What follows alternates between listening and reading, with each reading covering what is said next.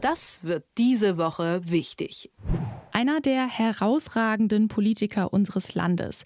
Diese lobenden Worte findet Olaf Scholz für Boris Pistorius, den Mann, der nun das Verteidigungsministerium führen soll und damit Christine Lambrecht ablöst. Am Donnerstag soll der bisherige niedersächsische Innenminister vereidigt werden. Was von dem SPD-Mann zu erwarten ist, darauf schauen wir mal mit Stefan Karsdorf, dem Herausgeber des Tagesspiegels. Hallo nach Berlin. Hallo nach Leipzig. Boris Pistorius war bisher Innenpolitiker auf Landesebene. Welchen Politikstil kennt man denn da von ihm? Ja, klare Kante. Also Innenpolitiker in der SPD gelten ja gemeinhin nicht als so ganz so hart wie sagen wir Christdemokraten oder Christsoziale, stimmt aber gar nicht. Also wenn wir uns zurückerinnern, Otto Schily war zum Beispiel auch ein roter Sheriff. Als solcher wird auch Boris Pistorius bezeichnet. Der rote Sheriff, nicht der rote General, das muss er jetzt noch werden, aber der rote Sheriff. So ein bisschen so wie Helmut Schmidt ganz früher mal Polizei- und Innensenator in Hamburg war und da haben alle gesagt, Mensch, der ist aber führungsstark, Donnerwetter. Ja, so ein bisschen ist Boris Pistorius auch. Und da Olaf Scholz selber auch mal, was man gar nicht mehr weiß, Innensenator in Hamburg war, nicht lang, aber immerhin, weiß der schon auch zu schätzen, wie Boris Pistorius auch große Einheiten äh, im Griff behalten kann. Hm. Die Nominierung vom äh, Roten Sheriff von Pistorius war ja durchaus eine Überraschung. Wie waren denn die Reaktionen seiner künftigen KollegInnen in Berlin? Ja, die Kolleginnen sind natürlich angetan, ist ja klar. Selbst die Grünen sagen, ja, mit dem kann man ja reden. Das ist ja auch so, wenn einer eine klare Meinung heißt, heißt es nicht, dass man mit ihm nicht drüber reden kann. Das ist bei Boris Pistorius ausgeprägt. Also äh, Widerspruch erträgt der gut, weil er eben auch selber widerspricht. Also da darf man auch nicht piepsig werden. Und gerade wenn man Bundeswehr, die Bundeswehr führen will, also die Streitkräfte, drei Teilstreitkräfte und mit dem Ganzen, was da zusammenhängt, dann muss man sowohl widerstandsfähig als auch widerstandswillig sein und widerspruchsfähig und widerspruchswillig. Und das alles äh, ist Boris Pistorius und das wird im Kabinett durchaus erfrischend wirken. Das sage ich jetzt mal voraus. Also da wird einer sein, der durchaus auch mal seine eigene Meinung sagt, du lieber Gott. Und das kann dann auch den Kanzler treffen. Der mag das vielleicht nicht so sehr, aber ich glaube, er weiß schon, wen er sich da geholt hat. Es ist nämlich so, dass die Bundeswehr auch einen braucht, der Rückgrat hat. Und äh, das mindestens hat Boris Pistorius. Kritik gab es ja aus den Reihen der SPD, weil Scholz sein Versprechen, das Kabinett paritätisch zu besetzen, äh, mit der Nominierung von Pistorius gebrochen hat. Gab es denn keine Frau, die den Job machen wollte?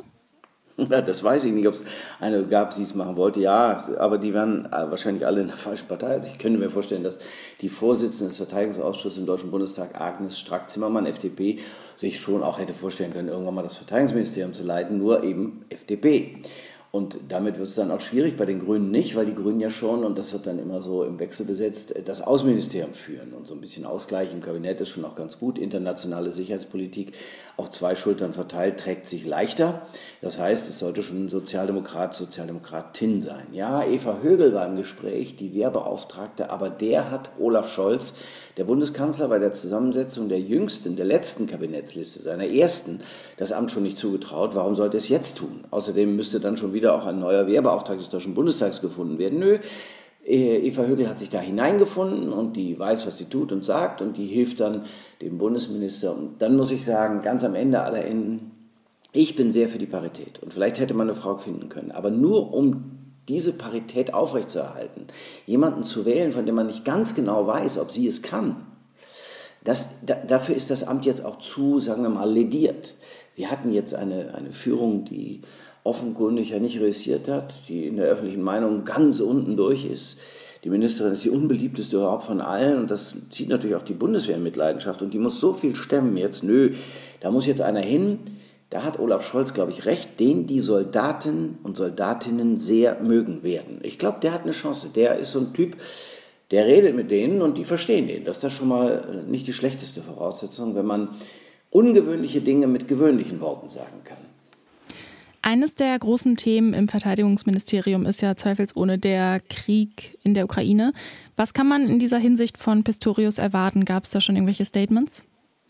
Naja, in zurückliegender Zeit, da war er sehr vorsichtig, eher die Scholz-Linie, was ja überrascht bei so einem Menschen wie Pistorius. Aber äh, wenn man sicherheitspolitisch und strategisch denkt, ist die Sicht auf den Ukraine-Konflikt und darüber hinaus, denn der Krieg wird irgendwann enden, wie auch immer enden wird, aber er wird enden, ja nicht falsch. Also du musst schon auch mitdenken, was am Ende alles geschehen sein könnte und was dann stehen soll. So, das hat der Boris Pistorius gemacht. Hat gesagt, ah, Vorsicht, also mit den Russen reden und so, das sollten wir schon.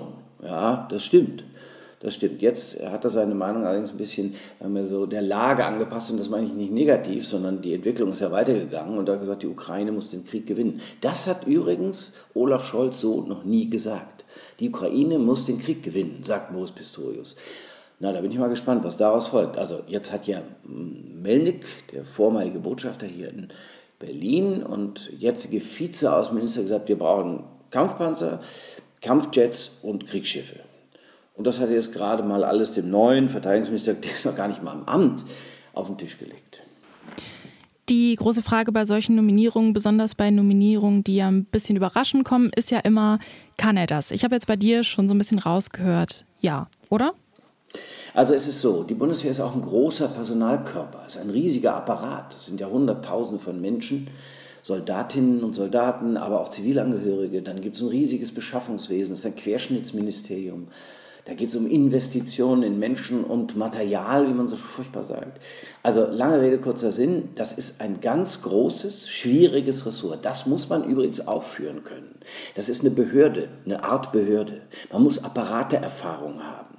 Wenn man da hinkommt und hat noch nie eine größere Einheit, nenne ich das jetzt mal, geführt, dann wird es richtig schwierig.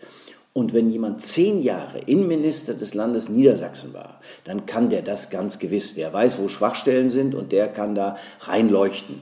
Und der lässt sich auch nicht so schnell was vormachen. Wenn einer kommt und sagt, das ist jetzt so oder ein Nee, das ist jetzt so, dann sagt er, ja, ja, aber es gibt, glaube ich, noch eine andere Sicht und die können wir jetzt auch mal vortragen. Das ist schon mal wichtig. Hör nicht auf alles, hör nicht auf alle, bilde dir ein eigenes Urteil, sei urteilsfähig und urteilswillig und dann musst du die Abläufe kennen. Also das wird er können. Das andere ist, man unterschätzt immer Landespolitiker in ihrer Wirkung auf die Bundeswehr. Der äh, Niedersachsen ist der größte Bundeswehrstandort in ganz Deutschland. Nirgendwo stehen mehr Soldaten. Das ist das Erste. Das Zweite ist, er hat natürlich Berührungspunkte mit all diesen Menschen, Heer, Luftwaffe, Marine gehabt. Das ist ja so, nicht, nicht weil er mal Wehrdienst geleistet hat, da war Fahrer eines Kommandeurs, das ist jetzt mal so eine Art komischer Wehrdienst. Also das hat jetzt mit der Waffe eher mal nichts zu tun. Also er fuhr den Kommandeur, das ist auch gut, das ist verdienstvoll, aber das ist jetzt eine andere Form von Wehrdienst als den, den ich meine. Nein, aber er hat mit denen Kontakte gehabt und hat auch das Heimatschutzregiment 3, eins von fünf, die die Bundeswehr einrichtet, nach Niedersachsen geholt. Das heißt, er hat überall Kontakte und hat mit denen gesprochen. Das heißt, so ganz unbelegt war der nicht. Und als Innenminister im Katastrophenfall hast du sowieso mit der Bundeswehr zu tun. Lange Rede, kurzer Sinn. Er hat mindestens die Voraussetzungen, es schaffen zu können. Dann hat er das Zweite, er will es schaffen, er will zeigen, dass er es kann. Das ist jetzt auch schon mal nicht so schlecht, wenn einer das wirklich will. Das Tun zeigt das Wollen, dann wird er vielleicht auch viele gute Dinge tun. Am Donnerstag soll der SPD-Politiker Boris Pistorius als neuer Verteidigungsminister vereidigt werden. Was die neue Personalie bedeutet, darüber habe ich gesprochen mit Stefan Kastorf, dem Herausgeber des Tagesspiegels. Vielen Dank, Stefan. Das wird diese Woche wichtig.